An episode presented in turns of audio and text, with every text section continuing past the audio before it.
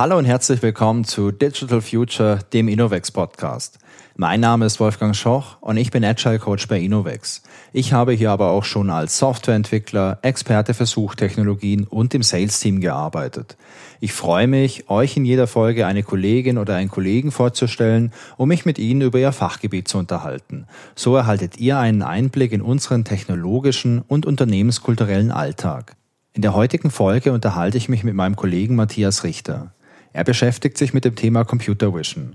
In unserem Gespräch klären wir erstmal, was hinter diesem Begriff eigentlich steckt. Und dann reden wir über konkrete Anwendungsfälle und Projekte, an denen Matthias gearbeitet hat und darüber, welche Rolle Computer Vision auch in der Zukunft spielen wird. Ich wünsche euch viel Spaß mit dem Gespräch. Hallo Matthias, schön, dass du da bist und äh, ich freue mich, dass wir mit einem richtig coolen Thema ins Jahr 2023 starten. Und zwar wollen wir uns heute ja über Computer Vision unterhalten. Klingt ziemlich cool. Ich bin überzeugt, dass du heute auch da richtig coole Sachen drüber erzählst. Aber bevor wir einsteigen, stell dich doch mal bitte vor, wer bist du, warum beschäftigst du dich mit Computer Vision und was machst du bei uns hier bei Innovex? Ja, hallo Wolfgang, ich freue mich hier zu sein. Ich bin seit dem 01.01.2019 bei Innovex als Machine Learning Engineer dabei und ähm, mache hier so alles Mögliche. Davor habe ich mich allerdings relativ ausführlich mit Computer Vision beschäftigt, deswegen reden wir auch heute darüber. Und zwar ging das bei mir eigentlich schon los im Studium. Ähm, da habe ich äh, als Studienarbeit damals noch ähm, versucht, Gesichtsausdrücke ähm, auf Fotos zu erkennen. Ging dann weiter mit der Diplomarbeit. Da habe ich dann versucht, ähm, das Gesicht ein bisschen weiter zu analysieren. Und weil mir dann das mit dem Studieren und dem Computer Vision so viel Spaß gemacht hat, habe ich gesagt, okay, dann mache ich noch einen Doktor hinten dran. Und da habe ich dann ein bisschen mehr die Ingenieursseite von der Computer Vision kennengelernt, ähm, wo wir versucht haben, Sortiermaschinen, also kennst du vielleicht von, von Galileo oder so, ähm, sind einfach Maschinen, die versuchen, ja, irgendwelche äh, Produkte nach gut und schlecht zu sortieren. Zum ah. Beispiel hätte man, ähm, also was bei Galileo zum Beispiel wäre, du hast äh, eine Pommesfabrik ja. Und du möchtest natürlich nur, dass gute Pommes drin sind und nicht die mit den schwarzen Stellen. Und dann hast du ein äh, großes Förderband, da gehen die Pommes alle drüber. Irgendwo ist eine Kamera, die guckt auf die Pommes drauf. Und ein bisschen weiter hinten ist ein Balken mit Luftdüsen und der schießt alle Pommes, die eben einen schwarzen Fleck drauf haben, aus. Okay, cool. Ja, ich glaube, ich habe sowas auch schon gesehen.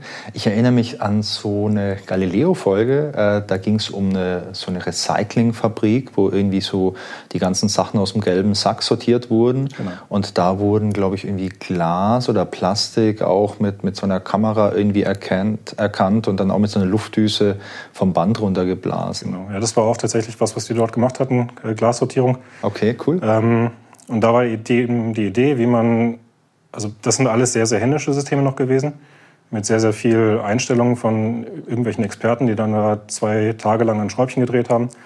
Und da war die Idee, kann man da Machine Learning benutzen, um diesen Prozess ein bisschen schneller und auch besser zu machen. Und damit habe ich mich dann noch eine Weile beschäftigt. Und dann war es irgendwann aber auch gut und äh, dann bin ich eben zu Innovex gekommen. Okay, das heißt, ähm, du bist direkt nach deiner Promotion zu uns gekommen damals? Genau. Okay. Und ähm, das Thema Computer Vision, das, äh, ich möchte es nicht sagen, verfolgt dich, sondern begleitet dich ja noch immer. Und ähm, kannst du vielleicht mal definieren, was man eigentlich unter Computer Vision versteht? Denn ich finde, das ist so ein Begriff, der so ja, vielsagend irgendwie ist. Da kann man so viel darunter verstehen. Also ich habe vor kurzem nochmal in die Wikipedia reingeschaut und äh, da steht sinngemäß drin, dass es äh, darum geht, Bilder zu verstehen, Bildinhalte zu verstehen und zu analysieren.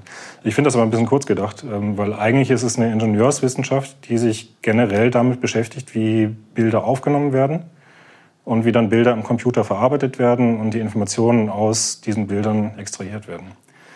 Wenn man ganz allgemein werden möchte, kann man sagen, es geht darum, das elektromagnetische Spektrum räumlich zu verarbeiten. Oh, okay. Also das ist so die, die allgemeingültigste Information oder Definition, die ich da gefunden habe.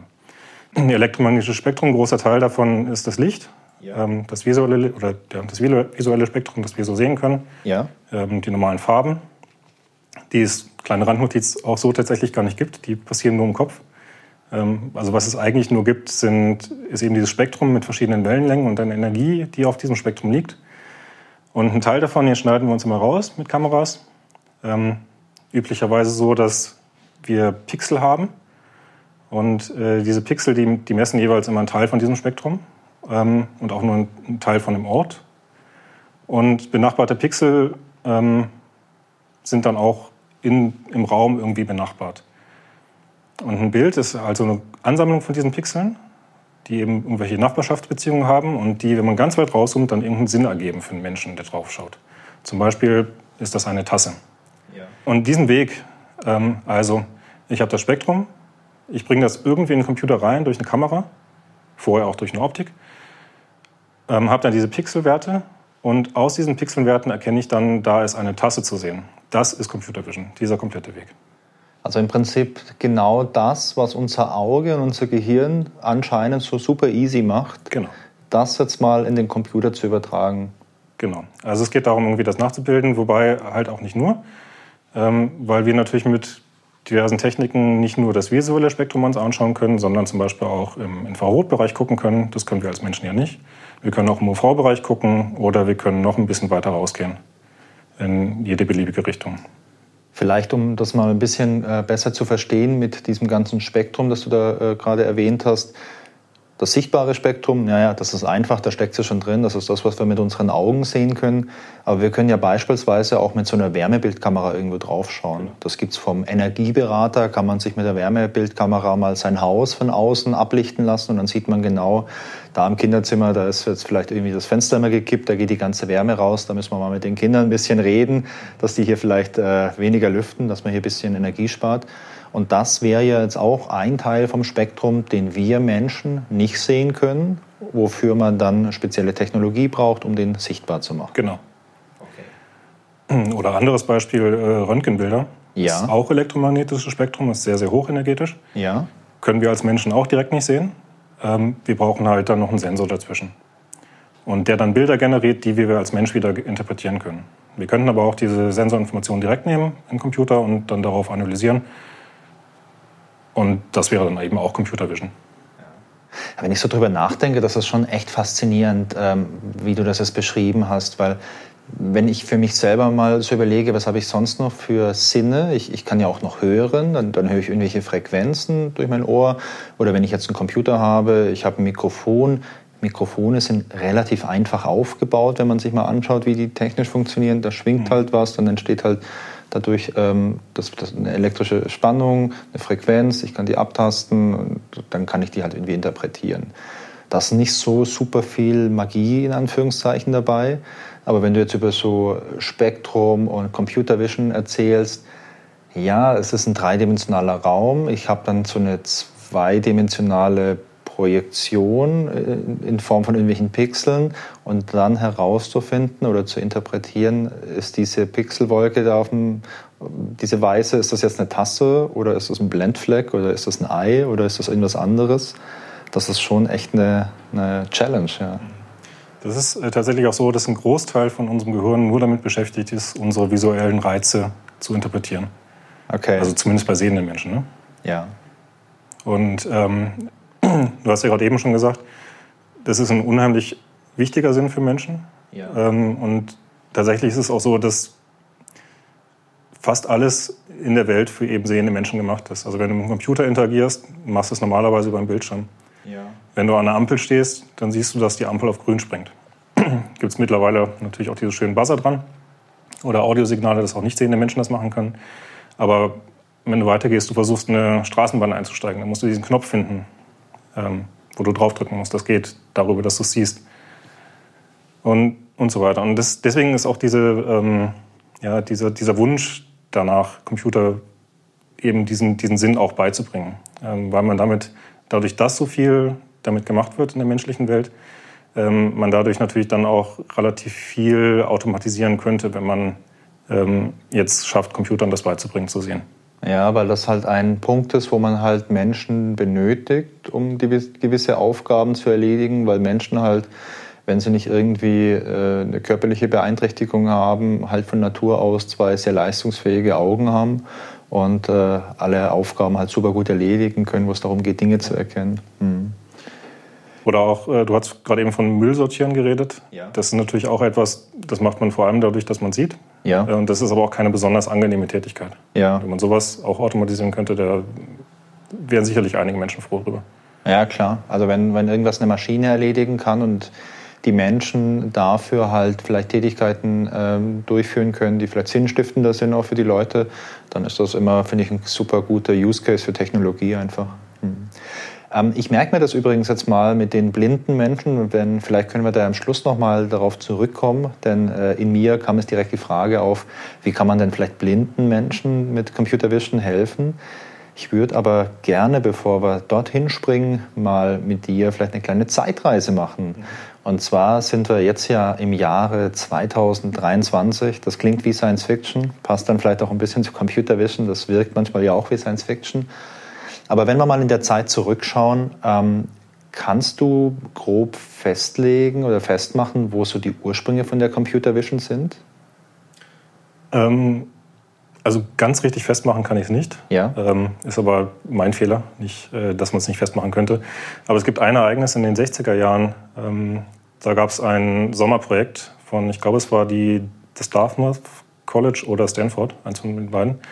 Ähm, die haben sich gesagt, okay, wir haben jetzt hier diese Kameratechnik und es wäre doch mal schön, wenn man, äh, wenn man das mit Computern äh, automatisieren könnte. Also wir machen ein Sommerprojekt, wo Studenten eben Computer Vision machen sollen ähm, haben sich gedacht, okay, wir können über den Sommer halt dieses komplette Feld Computer Vision Objekte erkennen in, in Bildern und so weiter können wir lösen.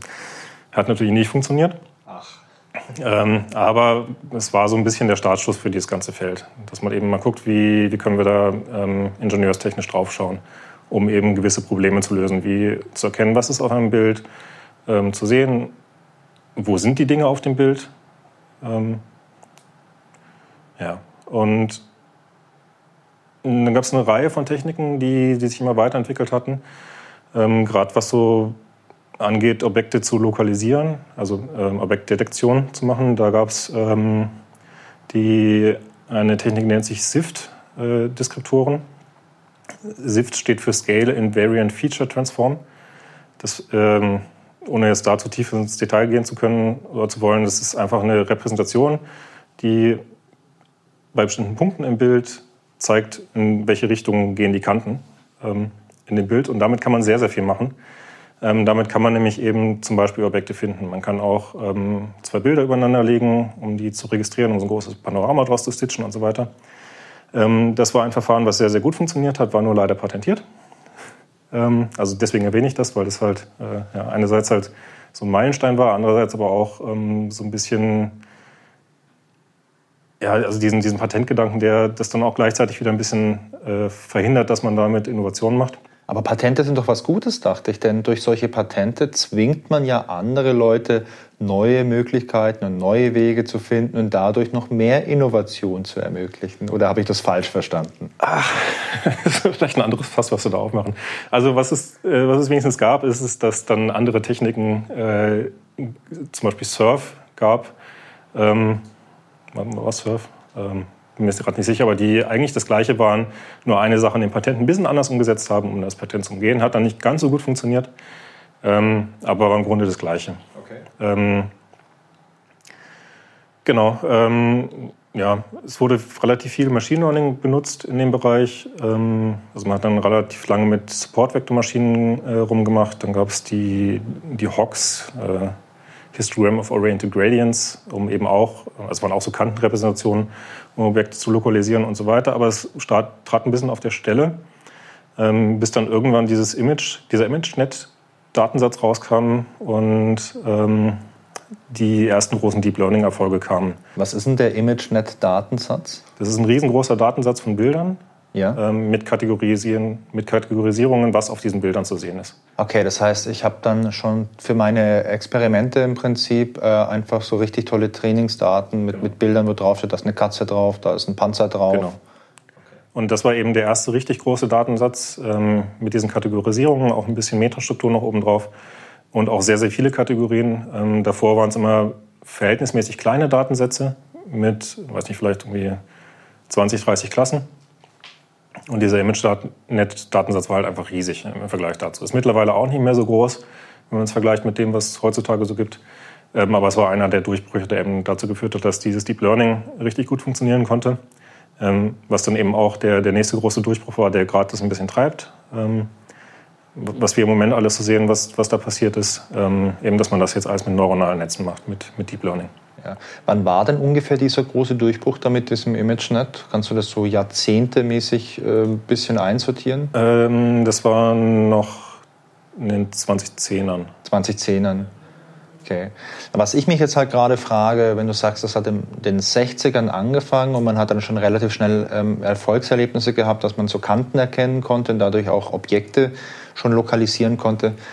Die Kameratechnik war doch noch nicht wirklich so super gut. Also wenn ich mir heute Bilder aus den 60ern anschaue, dann ist das meistens so eine ganz trübe Suppe irgendwie. Also gerade wenn ich mir von, von, den alten Space-Missionen so Bilder anschaue, denke ich, ach guck mal, das sind die ersten Bilder vom Mond. Okay, äh, die wurden live übertragen. Ähm, die sind nicht wirklich so, so super hochauflösend. Mhm. Ja, ist tatsächlich so. Also ähm, die Kameratechnik hat natürlich auch einen riesengroßen Sprung gemacht. Ähm, einerseits, was halt die Sensoren an sich angeht, ja. ähm, dass die Pixeldichte viel höher geworden ist. Also dass man, ja, man sieht ja, die, die Handykamera, die du normalerweise hast, ist ein ganz, ganz kleiner Chip, ja. ähm, der dann trotzdem mehrere Megapixel Auflösung hat. Ja, es ist beeindruckend, was mit so ganz modernen Handys heute möglich ist. Also das ist wirklich äh, ja, krass einfach. Und das andere ähm, ist, dass auch die Optik einen riesengroßen Sprung gemacht hat. Okay. Also äh, ich weiß nicht, wie, wie Tito dich mit Kameras auskennst, aber früher hat man ja riesengroße Objektive gehabt mit irgendwelchen Linsensystemen und so weiter. Ja. Und jetzt auch, wenn du das mal vergleichst mit der Handykamera, da ist eine Mini-Linse direkt vor dem Chip. Und äh, du kannst damit trotzdem irre Sachen machen. Du kannst da ähm, kannst du teilweise optisch zoomen, du ähm, kannst auch, jetzt softwarebasiert, aber kannst du Fokusebene verschieben und so weiter. Ja. Und äh, da passiert eben auch noch relativ viel. genau. Gibt dann noch auf der Industriekameraseite ähm, die Möglichkeit, dass du mit sehr, sehr wenig Licht umgehen kannst. Also typischer, also um jetzt nochmal auf die Kameras zu kommen, wie das funktioniert, ist, ähm, du hast deine, deine Bildsensoren, ja. Ein einzelner Pixel ist einfach nur ein, Sensor, der, der misst, wie viel Licht ankommt und das in ein elektrisches Signal umwandelt. Ähm, das ist abhängig davon, wie viel Licht reinkommt, ja. also wie, wie stark das Licht ist und aber auch, wie lange du äh, den Sensor misst. Das heißt, ähm, einerseits äh, kannst du sagen, okay, ich, messe jetzt hier eine Sekunde lang oder ich messe zwei Sekunden lang, dann hast du in der Regel halt doppelt so viel Licht auf dem Sensor und ein doppelt so starkes Signal. Ähm, das ist diese Shutter Speed bei, bei den Kameras. Ähm, und das andere halt, wie, wie hell das Licht ist. Jetzt gibt es Kameras, die können einzelne Photonen messen mittlerweile. Das heißt, die erkennen, wenn ein einzelner Photon auf so einen Sensor draufkommt, haben dann da hinten ein bisschen äh, Elektrotechnik-Magie, die dann die, das Signal so stark verstärkt, dass man es dann im Computer wieder messen kann. Und das war natürlich damals auch nicht so. Also ja. man hat äh, damals einfach viel schlechtere Technik gehabt. Ähm, ja, mittlerweile viel, viel krasser. Okay, aber ich meine, da liegen natürlich auch viele, viele Jahre dazwischen und ich kann mir das so, wenn ich die Ingenieursbrille aufsetze, schon vorstellen, dass man da, was so die Optik angeht, Fortschritte gemacht hat, dass man da lichtstärker geworden ist mit den Objektiven, dass man es verkleinert hat, dass man vielleicht auch eine höhere Produktionsqualität bei solchen Linsen einfach hatte, weil vielleicht waren die früher nicht so rein wie sie es vielleicht heute sind. Vielleicht kann man die auch besser polieren oder besser schleifen. Das ist ja gerade, also ich habe es ja vorhin schon mal so ein Weltraumbeispiel gemacht. Das ist ja bei so Weltraumteleskopen immer so ein ganz großes Thema, dass die dann irgendwie fünf Jahre lang poliert werden, damit die 100% perfekt sind und wirklich äh, man auf Atomebene das alles akkurat hat und, und dass das alles super ist, damit das gut funktioniert und man eine möglichst gute Qualität hat dass so Chips besser werden, ja, ich glaube, das kann man auch wahrscheinlich gut nachvollziehen, denn auch äh, die CPU in meinem Laptop, die ist heute viel besser wie in den 60er Jahren. Und da haben wir ja auch äh, immer wieder in regelmäßigen Abständen neue Generationen von irgendwelchen Chips. Und warum soll es bei einem Kamerachip anders sein? Das heißt also, so seit den 60ern, seit man sich damit beschäftigt, wurde auf der einen Seite diese reine Technologie besser, also die Kameratechnologie wurde besser. Du kannst heute Bilder erzeugen oder auch Videos, die eine höhere Auflösung haben, die empfindlicher sind, die dann vielleicht auch viel besser funktionieren, wenn, es ein bisschen dunkler ist, wenn du schlechte Lichtverhältnisse hast oder wenn sich Dinge auch sehr schnell bewegen. Das hast du gesagt, man kann einzelne Photonen messen. Das heißt ja, dass du ähm, diese, dieser Verschluss der Kamera ja nur sehr, sehr kurz offen sein muss. Also dann nur, nur eine, boah, ich bin zu schlecht in Mathe, um das im Kopf auszurechnen, aber Photonen sind verdammt schnell. Die fliegen, glaube ich, sogar mit Lichtgeschwindigkeit. Also das heißt ja dann, dass du irgendwie auch 300.000 Bilder pro Sekunde dann machen kannst ungefähr. Ja, wobei diese Photonkameras, die werden eher benutzt in äh, Bereichen, wo du halt wenig Licht hast. Okay. Beziehungsweise halt in welchen äh, wissenschaftlichen Experimenten, wo du mit Lasern arbeitest und okay, ganz, also dann, ganz abgefahrenes Zeug. Dann ist nicht in der Müllsortieranlage, weil, weil das Band so schnell läuft. Und Aber auch da ist es halt, äh, weil du meinst, das Band läuft so schnell, da ist es tatsächlich ein Problem, ähm, wie schnell die Sachen drüber laufen. Ja. Und wie schnell du dann deinen Shutter schließt von der Kamera. Äh, weil wenn du es zu langsam machst, dann verwischen diese, äh, die Bilder. Ja, kennt, glaube ich, jeder, der eine Spiegelreflexkamera schon mal in den, Hand, in den Händen hatte. Ich habe mir mal eine gekauft vor, weiß nicht, vor zehn Jahren, weil ich dachte, hey, jetzt für einen Urlaub, da brauchst du mal eine gescheite Kamera und äh, ich habe dann ganz viel mit diesem Automatikmodus fotografiert. Das hat super funktioniert. Denn wenn ich von Hand irgendwie Belichtungszeiten eingestellt habe, dann war das immer irgendwie schlecht und auch sehr gern verwischt, wenn die Belichtungszeit dann irgendwie bei fünf Sekunden war. Ja, beweg dich mal nicht, ich mache gerade noch ein Foto, das wird super. Ja, war nie super. Aber ich glaube, da kennt man es dann vielleicht, dass man da genau den richtigen Wert braucht. Okay. Und jetzt hast du aber gerade auch noch gesagt, dass dann so ab den 2010er Jahren auch Machine Learning eine größere Rolle gespielt hat. Und wo ich jetzt gerade noch dran denken musste. Also, ähm, kurz als Korrektion: Korrektur, äh, Machine Learning hat immer eine Rolle gespielt. Ja. Also bis auf ganz die Anfänge. Aber ähm, was jetzt eine Rolle gespielt hat, war das Deep Learning. Ah, stimmt, sorry. Dann habe ich es natürlich falsch, falsch wiedergegeben, das Deep Learning. Ähm, und da musste ich jetzt schon gleich dran, dran denken, wenn es um Deep Learning geht, so, äh, da denke ich direkt an, wir können jetzt irgendwie auf Fotos irgendwie Kätzchen erkennen. Das ist, glaube ich, so das klassische Beispiel. War das nicht auch so ein Projekt von Google, als die angefangen haben mit ihrem, mit ihren Bilderkennungsgeschichten? es gab das Katzenneuron, ja. Ja, ja, genau, da, genau das, daran, daran musste ich gerade denken. Und ähm, wie hat sich denn das dann entwickelt mit diesem ganzen Deep Learning seit, seit 2010 ungefähr oder seit den 2010er Jahren? Also es ist unglaublich explodiert. Ja. Ähm, mittlerweile gibt es eigentlich nichts mehr, was nicht irgendwie mit Deep Learning gemacht wird in der Computer Vision. ähm,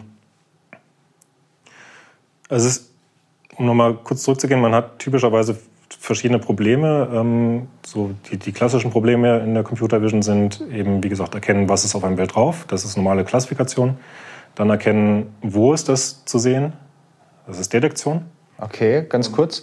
Was ist auf meinem Bild drauf? Wäre dann wirklich sowas wie, wo ist ein, wo ist ein Kätzchen auf welchem Bild? Oder ist nee, das ist schon Detektion. Das ist die Detektion genau. schon. Also Klassifikation wäre, das ist ein Bild von einer Katze. Okay. Detektion wäre, äh, auf dem Bild ist eine Katze und sie ist an Position 10, 20. Okay. Und dann gibt es noch Segmentierung. Ähm, da versucht man einzelne Pixel zu klassifizieren. Das heißt, ich sage jetzt, äh, Pixel 1020 ist ein Pixel, der zu einer Katze gehört. Pixel 1021 ist auch ein Pixel, der zu einer Katze gehört. Pixel äh, 3042 ist ein Pixel, der zu einem Hund gehört. Okay, das heißt, mit dieser Segmentierung oder Segmentation könnte ich jetzt, wenn ich ein Foto habe, auf der viele Dinge drauf sind und unter anderem auch eine Katze, könnte ich genau herausfinden, welche Pixel zu dieser Katze gehören, um die beispielsweise auszuschneiden. Genau. Cool. Genau, also man legt so eine Maske im, Grunde über das Bild, ähm, wo dann eben gezeigt wird, an dieser Position ist jetzt das, dieses Objekt zu sehen. Ist im Grunde eigentlich auch so eine Art Detektion, nur halt ein bisschen feingranularer. Bei, bei Detektionen ist es halt in der Regel so eine Bounding-Box, die man drüber legt, also so ein Rechteck. Ja. Ähm, und bei Segmentierung ist das halt eben frei. Werden solche Technologien verwendet, wenn ich beispielsweise in Photoshop mit dem Zauberstab auf, äh, auf ein Objekt draufklicke und genau dieses Objekt dann markiert wird, damit ich es ähm, ausschneiden kann oder löschen kann? Mhm. Also wahrscheinlich kein Deep Learning ja. ähm, weil man da viel einfacher vorgehen kann. Da kannst du einfach gucken, okay, du hast jetzt auf einen Pixel geklickt, der hat eine Farbe, die ist ein bisschen leicht rötlich. Find mir mal alle Pixel, die eine ähnliche Farbe haben, wo der Abstand zu dieser leicht rötlichen Farbe nicht zu groß ist. Okay. Und ähm, bei dem Zauberstab ist es ja, glaube ich, auch noch so, dass du dann nicht über Grenzen hinweg gehst. Das heißt, wenn du ein, du hast ein rotes Bild, dann hast du einen schwarzen Kreis drin und innen drin ist wieder rot, dann wird innen drin nicht mit. Ja, ja. Ja, ja. Also mittlerweile funktioniert das echt gut. Mittlerweile kannst du auch Fotos nehmen, da wo Personen drauf sind. und du klickst eine Person an mit diesem Tool und die Person wird meistens relativ äh, genau dann wirklich auch markiert, mhm. also mit auch mit Händen und äh, Haaren und allem möglichen. Ja, da weiß ich jetzt nicht genau, wie das gemacht wird. Es gab aber auch ähm, so Energieminimierungsverfahren, die äh, ja. aus der Optimierungstheorie, die ähm, da ganz abgefahrene Sachen gemacht haben, um da eben Objektgrenzen zu finden. Und aber auch um, äh, das nennt sich Seam Carving, um Objekte auszuschneiden aus dem Bild, die man nicht haben wollte. Aber unabhängig davon, ob das jetzt Deep Learning ist in Photoshop oder nicht, das ist Computer Vision. Okay. Okay, cool. Ähm, aber jetzt habe ich gerade unterbrochen. Wir hatten es jetzt von den verschiedenen äh, Methoden oder von den verschiedenen Anwendungsmethoden, äh, die es da gibt. Wir hatten die, die Segmentierung jetzt und mhm. wir hatten die Detektion und wir hatten noch die, ähm, was war das erste, Identifikation? Die Klassifikation. Die Klassifikation, genau. Ähm, was es noch gibt, ist äh, 3D-Rekonstruktion. Ähm, hat man früher typischerweise gemacht mit, äh, also du hast in der Regel zwei Bilder ähm, aus leicht unterschiedlichen Positionen, so wie ein Mensch das auch macht mit seinen beiden Augen. Ja. Und äh, dann hat man früher gemacht, äh, versucht zu finden, welche zwei Punkte in diesen beiden Bildern zusammengehören. Und wenn man dann wusste, wo die Kameras waren, konnte man so zwei Strahlen durch die Kamera durchschießen und dadurch die 3D-Position von diesem Punkt bestimmen. Dadurch, dass man wusste, wo, äh, wo sich diese beiden Strahlen schneiden müssen. Okay. ähm, Dafür braucht man, braucht man zum Beispiel auch SIFT, um dann diese beiden Bilder übereinander zu legen ja, ähm, von diesen beiden Kameras. Und heutzutage macht man das auch mit Deep Learning in der Regel. Da gibt es sogar Verfahren, äh, da gibt es nur ein einziges Bild rein und der gibt dir ein Tiefenbild zurück. Das ist ein Graustufenbild und da ist dann zum Beispiel schwarz ist ganz weit weg und weiß ist ganz nah dran. Okay, mit einem einzigen mit Bild? Mit einem einzigen Bild. Das ist natürlich dann nur eine Schätzung, aber diese Schätzungen sind schon verdammt gut. Okay, das ist aber richtig krass dann. Funktioniert sowas auch bei so komplexen Gebilden wie jetzt einem menschlichen Gesicht? Das kommt natürlich immer darauf an, wie gut die Trainingsdaten sind, die du reinschmeißt. Ja. Aber, ähm, ich würde sagen, ja. Also wenn dein Trainingsdatensatz entsprechend gut ist, dann müsste das auch funktionieren. Okay, und mein Trainingsdatensatz würde dafür so aussehen, dass ich jetzt Fotos von Gesichtern habe plus die, äh, die räumlichen Daten von dem Gesicht aus dem Laserscanner oder so. Genau. Okay, beeindruckend. Gibt es aus der Praxis Anwendungsfälle der Computer Vision, die man vielleicht kennt aus dem Alltag und sich derer gar nicht so bewusst ist? Schönes Beispiel, was einem wirklich gar nicht mehr bewusst ist, ist, ähm, wenn man zum Beispiel einen QR-Code scannt mit seinem Handy. Okay, ja. Da wird nämlich erkannt, auf diesem Code, das ist ja so aufgebaut, der hat in den Ecken ähm, so drei Blöcke. Ja. Ähm, und die werden erkannt mit Computer Vision. Dann wird das Bild richtig hingebogen und dann wird dieser Code interpretiert. Okay. Also das ist äh, jetzt, jetzt ohne groß Deep Learning zu machen, sondern typische klassische Bildverarbeitung, aber das ist eben auch schon Computer Vision. Und so weit drin in uns, dass man das gar nicht mehr merkt, dass das eigentlich passiert. Dann äh, mittlerweile, wenn du mit einem Handy eine, ein Bild machst, ja. äh, werden oft, wenn du Personen in dem Bild hast, schon so Boxen um die ähm, Gesichter gemacht. Ja. Ähm, oder es gibt einen Porträtmodus bei den Kameras, die den Hintergrund dann äh, ja, ver, ver so unscharf machen. So ein unscharf bisschen. machen, genau. Ja. Auch sobald sie halt ein Gesicht drin erkennen. Das ist auch schon Computer Vision, was da passiert. Das heißt, da wird, sobald ich in den Fotomodus schalte vom Handy, wird äh, die ganze Zeit mit Computer Vision geschaut, was genau. ist das vielleicht für ein Motiv? Gibt es hier einen speziellen Modus oder kann ich irgendwelche Optionen genau. anbieten? Genau. Ich würde sogar argumentieren, dass was ähm, die Spiegelreflexkamera mit dem Automodus macht, ja. ist auch schon Computer Vision. Die versucht dein Bild scharf zu stellen. Weil da dann nämlich gemessen wird, wie scharf ist denn das Bild, das ich gerade auf meinem Sensor habe. Und ich versuche jetzt die Optik so einzustellen, dass das, dass das Bild eben möglichst scharf wird. Mhm. Ja, stimmt. Also meine Spiegelreflex, ich habe die übrigens immer noch zu Hause, ähm, habe damit auch einige Fotos gemacht. Und die ist auch, ja, sie ist sicher über zehn Jahre alt, das Gerät, das ich habe. Ähm, aber ja, dieses automatische Scharfstellen, ja, das hat die auch drin. Mhm. Und da ist wahrscheinlich nicht so viel Deep Learning drin. Ja, das geht aber für andere Verfahren. Das geht damit mit anderen Verfahren, ja. Aber ja, das, das ist ja dann auch Bildverarbeitung, Bilderkennung. Ja. Hm. Interessant.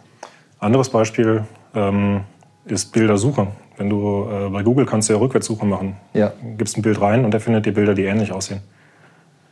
Das ist auch äh, durch Computer Vision. Funktioniert so, da wird, in deinem, da wird dein Bild umgerechnet in ähm, ein, ja, eine andere Repräsentation.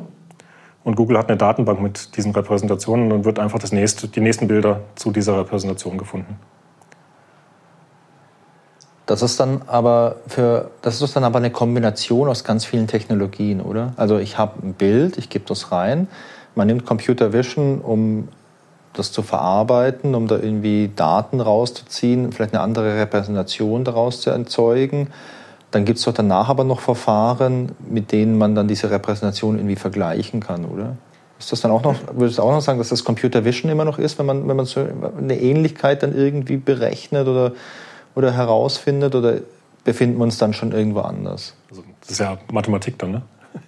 Also es ist, ähm, Computer Vision benutzt sich, bedient sich aus ganz vielen Bereichen. Ja. Ähm, und äh, das ist eigentlich eine klassische Machine Learning Technik, die nächste Nachbarnsuche, K-Nearest Neighbor. Ähm, und da hast die Idee, du hast, ähm, du hast Datenpunkte und du misst Abstände zwischen diesen Datenpunkten und dann gibst du halt die nächsten zehn Datenpunkte zurück. Die Komponente, die du da, dafür dann noch brauchst, ist äh, dieses Distanzmaß. Ja. Und dafür kannst du verschiedene Sachen nehmen. Du könntest den euklidischen Abstand nehmen, also den kürzesten Weg zwischen den beiden Punkten. Macht bei so Bildern aber nur bedingt Sinn, weil die Räume sehr, sehr hochdimensional werden und dann werden diese Abstände wenig aussagekräftig. Also was man da macht, ist den Winkel zwischen diesen beiden Vektoren zu messen. Das ist dann die Cosinusdistanz, weil die mhm. aussagekräftiger ist. Okay. Aber das bedeutet dann doch aber trotzdem, du hast Computer Vision und ein Teil davon, da geht es darum, dann irgendwie mit einer Kamera was aufzunehmen, die Pixel irgendwie zu verarbeiten, dass ich da eine Repräsentation habe. Wenn ich jetzt aber irgendwelche Verfahren anwende, um diese Daten auszuwerten, brauche ich aber doch trotzdem noch irgendwie Hintergrundwissen über wie funktionieren Augen, wie funktionieren Bilder. Weißt du, ich denke im Kopf gerade so ein bisschen an den Bereich NLP. Mhm. Da habe ich früher ein bisschen was gemacht. Und da ging es ja auch darum, okay, du musst jetzt irgendwie erstmal Text irgendwie bekommen. Das war meistens nicht so aufwendig wie jetzt vielleicht bei Computer Vision. Da hat man jetzt keine Kameras gebraucht, sondern meistens irgendwie noch einen Excel-Importer vielleicht oder, oder einen CSV-Importer, um irgendwie Text zu bekommen oder vielleicht auch OCR. Dann wären wir auch schon im Bereich Computer Vision natürlich. Aber wenn man da jetzt rangegangen ist, um da irgendwie Wissen rauszuziehen oder Schlussfolgerungen zu treffen, hat man natürlich auch irgendwie Kenntnisse gebraucht über Semantik zum Beispiel und auch Kenntnisse über verschiedene Sprachen, weil manche Sprachen sehr, sehr unterschiedlich funktionieren und man jetzt vielleicht mit, weiß nicht, mit irgendwelchen asiatischen Sprachen, die auf ganz anderen Konzepten basieren, wie jetzt das Deutsche oder Englische, jetzt vielleicht mit irgendwelchen Verfahren, die im Deutschen super funktionieren, nirgendwo nicht, nicht hinkommt. Oder im Deutschen hast du natürlich riesengroße Wörter und so große Kompositionen aus Wörtern, die, die gibt es nirgends sonst auf der Welt. Und, und die Engländer, die, die kratzen sich vielleicht am Kopf, wenn sie sehen, dass wir Buchstaben mit 30, äh, Wörter mit 30 Buchstaben haben. Also das war dann schon irgendwie so, okay, du hast ein Verfahren, du kannst Distanzen berechnen etc., aber braucht es trotzdem immer noch viel Background-Wissen über eine Sprache, Sprachkonzepte. Das ist bei Computer Vision genauso, oder? War früher so. Okay. Ähm, das ist alles so abgelöst worden durch das Deep Learning. Also was man früher gemacht hat, war ganz viel dieses Feature Engineering. Ja. Ähm, eben dieses zum Beispiel SIFT oder auch die HOX. Ähm, gab aber auch die Gabor-Filter. Ähm, das waren ähm, ja, so, so Filter, die ähm, auch wieder nur Kanten erkannt haben in einem Bild, die aber modelliert waren nach dem, was im Gehirn tatsächlich passiert. Also man hat im Gehirn, ähm, im visuellen Kortex hat man mehrere Stufen. Ja. Und die erste Stufe, das sind im Wesentlichen äh, Kantendetektoren, äh, die dann weiter verschaltet werden. Und ähm, diese Kantendetektoren, die hat man eben modelliert mit diesen Gabor-Filtern. Okay. Und das hat man dann benutzt als Features für seine Machine Learning-Verfahren. Mittlerweile macht man es aber nicht mehr, sondern hat ähm, damals die Convolutional Neural Networks genommen. Mittlerweile macht man das auch alles mit Transformern. Aber ähm, diese, diese Netze, die lernen diese Filter automatisch. Das heißt, man macht dieses Low-Levelige gar nicht mehr. Man sagt einfach nur noch hier ist ein großer Datensatz mit meinen Bildern und mit dem, was ich raushaben möchte. Und äh, die Deep Learning-Magie macht alles dazwischen. Wo bleibt denn da der Spaß? Tja. okay, das, das wusste ich nicht. Also ich kenne so diese, was du gerade angesprochen hast, diese, boah, ich hoffe, ich spreche es richtig aus, Convolutional Neural, Neural CNNs. Die CNNs, genau. Ähm, da, das kenne ich noch. Da, erinnere ich mich auch an einen Studenten hier bei uns, der hat da mal vor, was mittlerweile auch schon sicherlich drei, vier, fünf Jahre her, auch mal ganz eine Masterarbeit drüber geschrieben. Ich glaube, es war eine Masterarbeit und einen Vortrag drüber gehalten und das fand ich auch ganz interessant. Denn da war das ja genauso, wie du es gerade gesagt hast. Man hat so vielleicht diesen ersten Level, wo man vielleicht irgendwelche Kanten detektiert und aufbauend auf den Informationen schaut man, was ist das nächste, was irgendwie Sinn macht. Und mhm. wenn man das alles zusammenpackt, hast du am Schluss halt ein System, wo Kätzchen erkennt oder Menschen oder Hände oder irgendwas anderes. Und das gibt es heute in der Praxis nicht mehr in, in der Granularität. Kommt drauf an. Also, Beste Antwort für alle technischen Fragen. Deswegen habe ich einen Doktor gemacht damit ja. ich das sagen kann mit dem Stempel drauf. Stimmt. Ich meine, du bist Doktor, dir, äh, dir nehme ich das auch ab. also es gibt äh, einfach Anwendungsfälle, da kann man Deep Learning aus praktischen Gründen nicht machen. Ähm, das war eben auch das, womit ich mich beschäftigt hatte in der äh, Promotion. Diese Sortiermaschinen, die, da hat man 16 Millisekunden Zeit, ein Bild aufzunehmen und eine Entscheidung zu treffen und ein Ding auszusortieren. Da kann ich kein kein Bild durch ein neuronales Netz schieben. Das, das dauert einfach zu lange. Okay. Ähm, man behilft sich dann damit anderen Sachen. Ähm, dass man einerseits halt klassische Bildverarbeitung macht, ähm, halt diese typischen Feature berechnen. Da gibt es auch Features, die sehr, sehr schnell berechenbar sind, zum Beispiel die Local Binary Patterns, auch so Kantendetektoren, oder einfach die Farbe von, von Dingen, ähm, um, um diese Sachen eben schnell zu machen. Ähm, wenn man in den Bereich geht, kann man tatsächlich aber auch mit der Optik spielen. Also wenn ich sage, ich will Pommes erkennen, die dunkle Stellen haben, ja. dann kann ich die Beleuchtung so machen, dass Pommes in dem Bild gar nicht mehr auftauchen. Nur wenn da dunkle Stellen sind, dann ist da was Dunkles. Und dann weiß ich, immer wenn da was Dunkles ist, dann schieße ich drauf. Okay. Da muss ich gar nicht mehr rechnen. Du hast, du hast vorhin gesagt, äh, als du dich deiner Promotion hingegeben hast, da fandest du auch so diesen Ingenieursaspekt spannend. Und das ist aber doch dann der Ingenieursaspekt in Reinform, oder? Genau. Ich verändere die Beleuchtung, damit ich vielleicht gar nicht so viel rechnen muss, sondern dass es eine einfach lösbare Aufgabe wird. Genau. Jetzt kann man das noch kompliziert machen. Ähm, wenn man, jetzt kommt wieder aufs Spektrum, ähm, was ja, ich habe vorhin gesagt, Farben gibt es eigentlich gar nicht, das passiert nur im Kopf. Eigentlich, was es nur gibt, sind diese Spektren, ja. die eben Energie über verschiedene ähm, Bereiche von diesem Spektrum definieren. Und man kann jetzt eine Beleuchtung machen, die einen ganz komplizierten Spektralverlauf hat, die dann aber bestimmte Sachen ähm, in meinem Bild, in meinem Material leuchten lässt. Und sowas kann ich auch bauen. Und jetzt kann ich mir aber, wie, wie komme ich zu diesem Spektrum, was ich beleuchten möchte? Und dafür kann ich dann wieder Computer Vision und Machine Learning einsetzen. Dass ich ähm, mir berechne, wie muss dieses Spektrum aussehen, damit das in dem Bild leuchtet, was ich leuchten lassen möchte. Dafür brauche ich dann wieder einen Computer.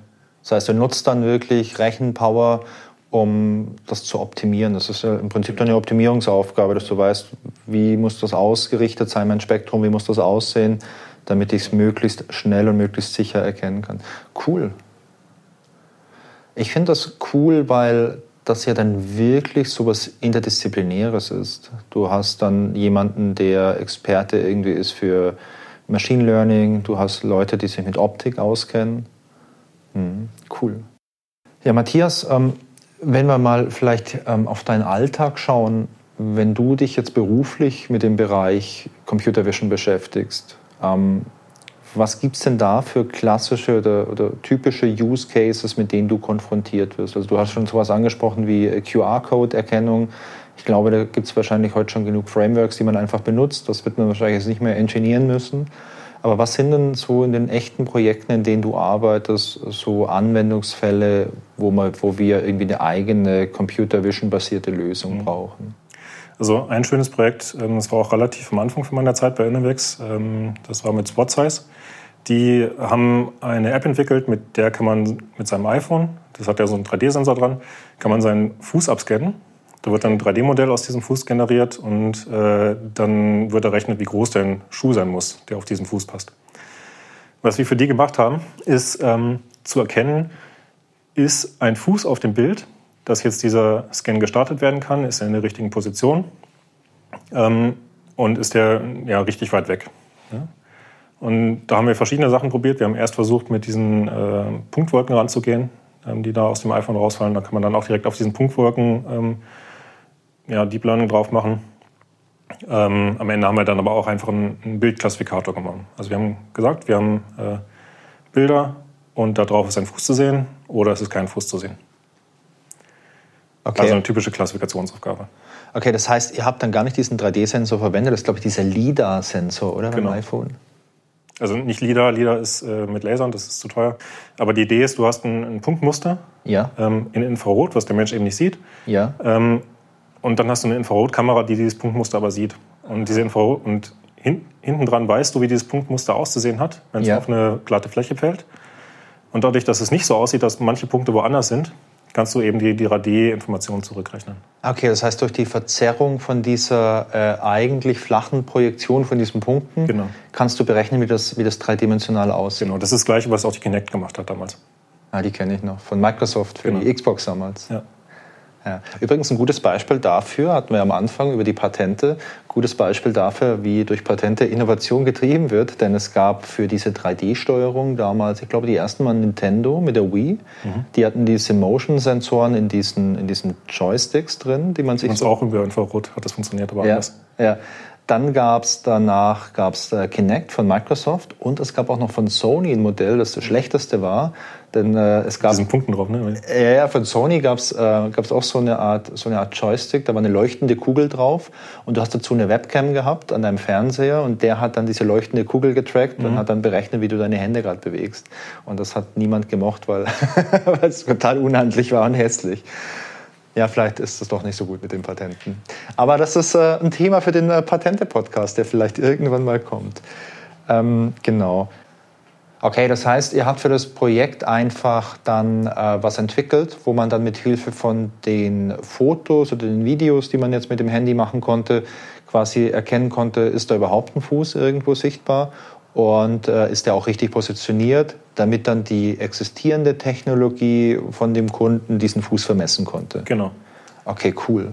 Also wir haben ähm, da auch eine Kampagne gestartet, dass wir tatsächlich Bilder von ganz vielen Füßen genommen haben, um dann damit eben ein äh, existierendes Modell nochmal nachzutrainieren. Ein vortrainiertes Modell fein zu tun mit unseren Bildern von Füßen eben.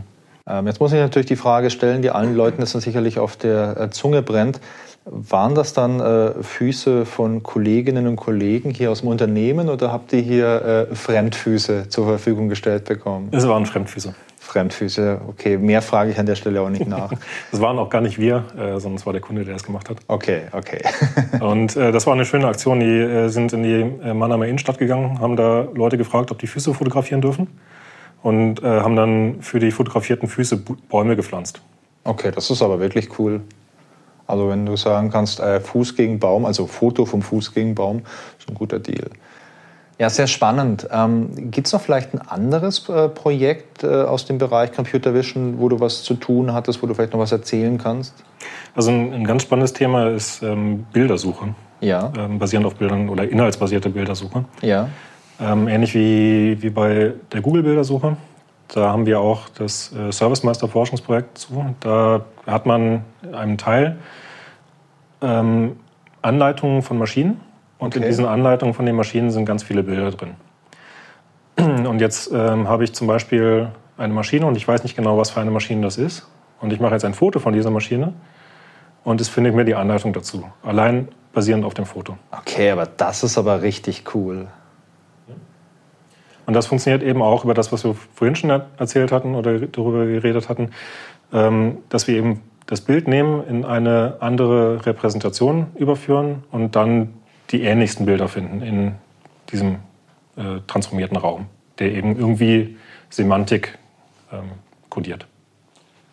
Ja, das ist aber echt spannend. Also wenn ich mir das so vorstelle, ich habe irgendwie meine App auf dem Handy und ich muss jetzt an dieser riesen Recycling-Sortiermaschine oder was weiß ich was Maschine äh, irgendwas einstellen und ich mache nur ein Foto davon und mir wird angezeigt, schau mal, die drei Anleitungen könnten passen.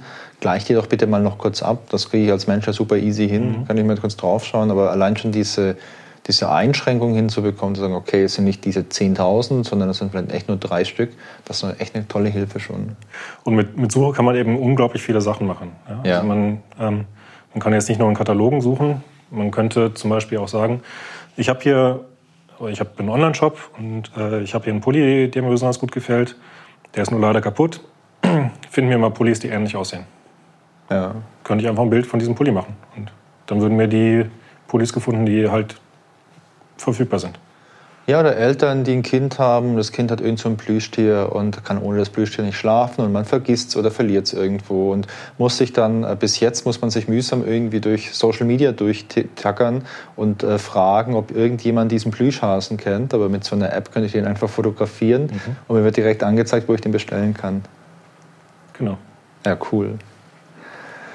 Ja, Matthias, ähm, vielleicht können wir am Schluss noch mal den Bogen zum Anfang schlagen. Da haben wir ja drüber gesprochen, dass äh, das Sehen für uns so ein super wichtiger Sinn ist und deswegen auch die Computer Vision so wichtig ist, weil sie uns viel erleichtern könnte, wenn sie uns hier unterstützt als Menschen.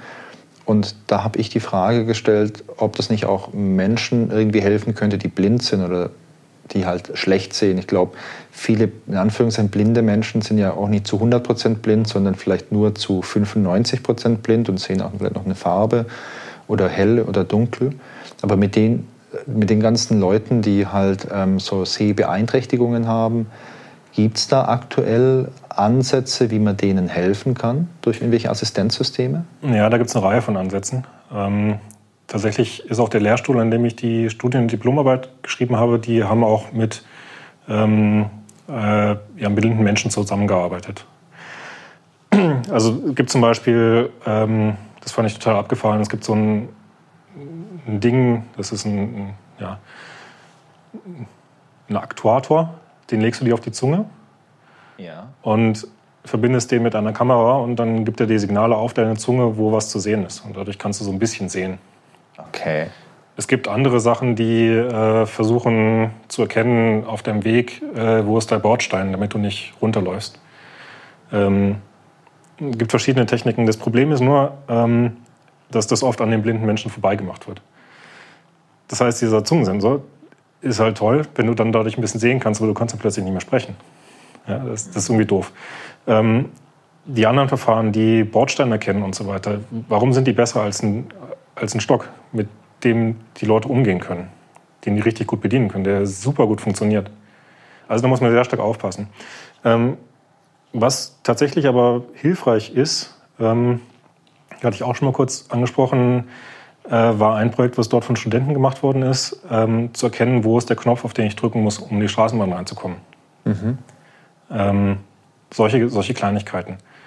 Äh, einfach, oder zu erkennen, äh, guckt die Person mich gerade an mit der ich rede. Ähm, lächelt die oder guckt die mich böse an? Solche Sachen ähm, sind Sachen, die vielleicht helfen können. Aber wie gesagt, das ist, oft ist man irgendwie dabei und, und denkt sich irgendwie ganz tolle Sachen aus, die irgendwie dem blinden Menschen helfen können, vergisst die aber zu fragen, was denen tatsächlich hilft. Ja, ich glaube, das ist halt ein generelles Problem, wenn man versucht, Lösungen zu entwickeln für Personen, oder für einen Personenkreis, äh, der halt nicht der eigene Personenkreis ist. Ich glaube, wenn man die Leute nicht fragt oder äh, nicht involviert, ich meine, Fragen ist vielleicht einfach zu wenig.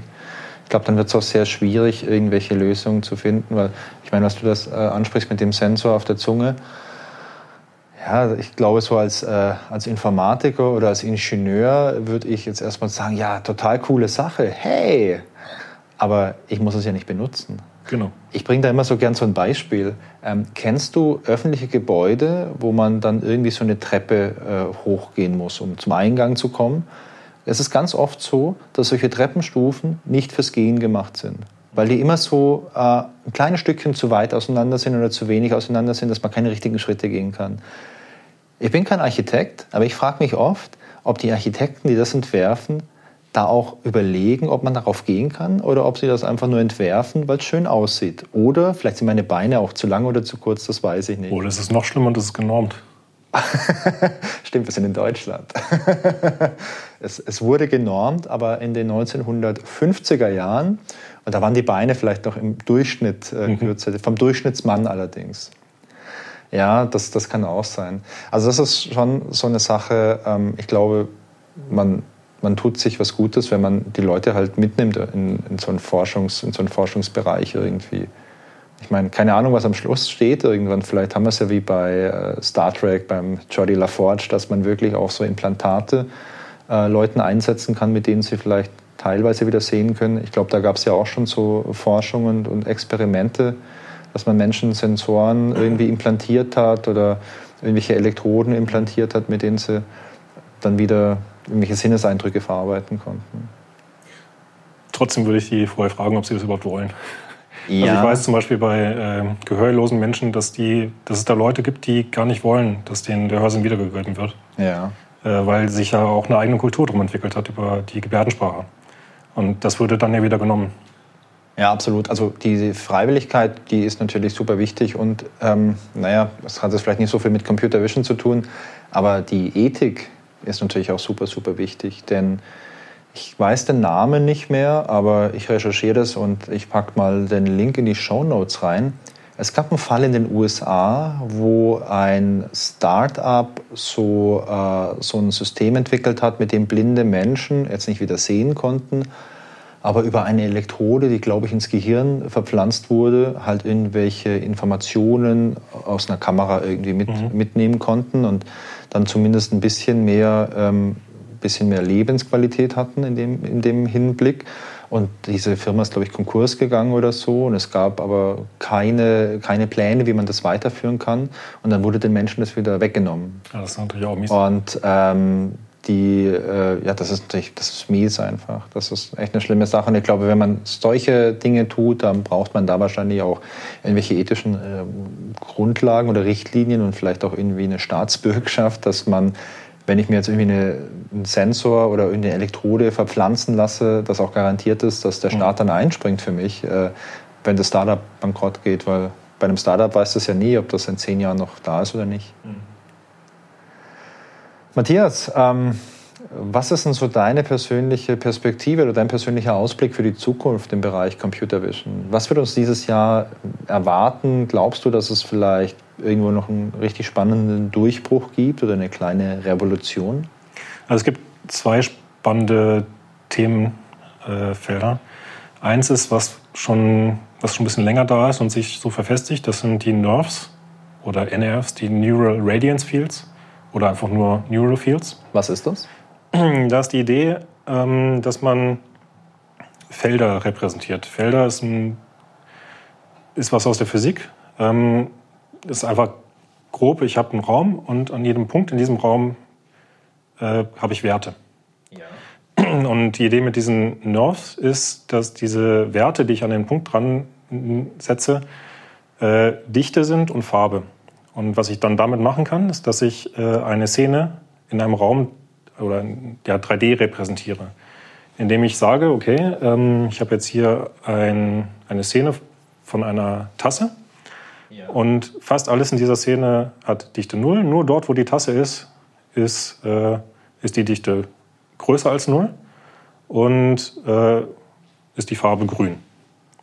Und diese, diese Felder kann ich dann nehmen, um daraus wieder Bilder zu generieren aus Ansichten, die neu sind. Also ich kann eine Kamera äh, um, um, diese Tasse rumführen und dann ein 3D- oder ein, ein 2D-Bild daraus zu rendern. Also es ist eine 3D-Repräsentation äh, von Objekten. Okay. Ähm, genau, das funktioniert so, man hat eben äh, Bilder aus verschiedenen Positionen und äh, macht dann eigentlich ein relativ simples ähm, Deep Learning Modell, was eben dann diese äh, Feldrepräsentation kodiert. Ähm, da passiert relativ viel. Ähm, es gibt da spannende, gerade so Produkte, mit denen man zum Beispiel jetzt auch so sein, sein Haus vermessen kann, durch die Gänge laufen kann und dann wird daraus ein Nerf-Modell gebaut, ähm, was man dann virtuell wieder durchlaufen kann. Ähm,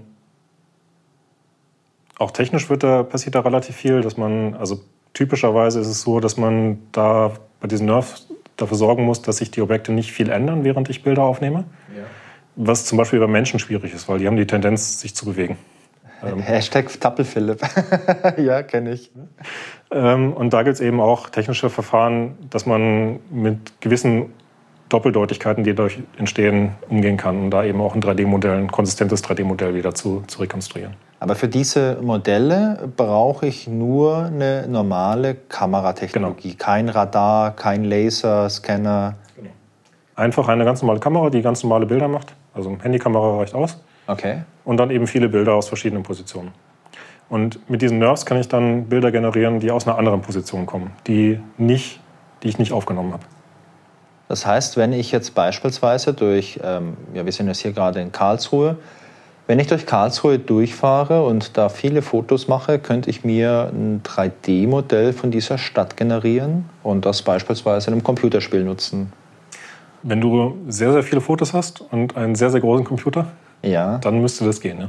Ja, also mein Computer, der steht jetzt hier auf dem Tisch, der ist leider relativ klein. Also ich glaube, dann bin ich schon mal raus. Aber sowas, okay, eine ganze Stadt ist natürlich was riesengroßes, aber du hast es gerade schon Gebäude angesprochen. Ähm, da kann man sowas machen, ja, ist cool eigentlich. Für historische Gebäude vielleicht auch sehr spannend. Ich bin jetzt hier in Deutschland ja. und ich möchte mir jetzt mal irgendwie ein historisches Gebäude anschauen, mal irgendwie Alcatraz oder so. Und äh, ich muss nicht hinfliegen nach San Francisco, sondern äh, da ist ein Team vor Ort, das fotografiert alles nimmt dann einen sehr, sehr großen Computer für eine gewisse Zeit und ich kann mir das 3D-Modell dann anschauen. Genau. Oder du kannst dir das zu Hause ausdrucken und auf den Tisch stellen. Okay. Mit einem 3D-Drucker.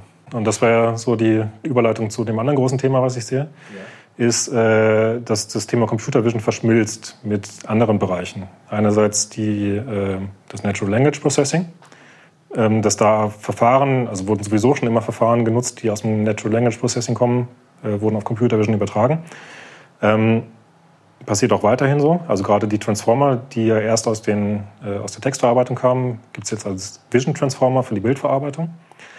Ähm, aber auch mit dieser, diesen Generative AI-Geschichten, ähm, dass ich jetzt einen, einen Textprompt vorgeben kann und es werden Bilder generiert, die dazu passen. Ja. Ähm, das ist so eine interessante Verschmelzung, die da passiert. Das ist die eine Richtung und die andere Richtung ist die Verschmelzung von Computer Vision und Computergrafik auch zum Beispiel wieder an dieser äh, Generative AI.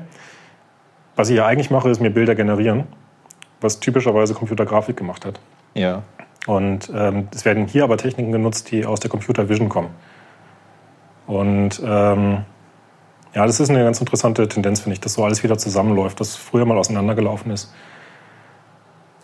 Also ich finde gerade, was du noch angesprochen hast, das Thema Generative AI, ähm, das finde ich so spannend. Das ist ja aktuell auch wirklich auch in den Mainstream-Medien, also keine Ahnung, beim Spiegel oder so gibt es da irgendwie Artikel drüber, dass man jetzt mit äh, Generative AI-Modellen äh, oder Verfahren sich jetzt Bilder von Angela Merkel generiert, die gerade beim Angelausflug ist. Und äh, das ist dann fast schon eine Titelseite. Matthias, ich würde sagen, dass wir uns vielleicht mal in ein paar Monaten nochmal zusammensetzen und du mir dann vielleicht endlich mal erklärst, wie das genau funktioniert. Sehr gerne. Sehr schön. Matthias, da freue ich mich drauf.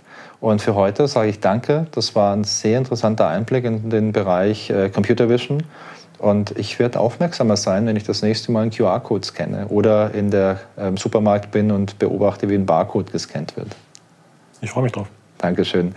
Matthias, bis bald. Tschüss. Tschüss. Das war das Gespräch mit Matthias. Ich hoffe, es hat euch Spaß gemacht. Wenn ihr Feedback habt, dann erreicht ihr mich per E-Mail unter podcast.inovex.de. Wir hören uns in zwei Wochen wieder. Bis dahin wünsche ich euch viel Spaß und eine gute Zeit.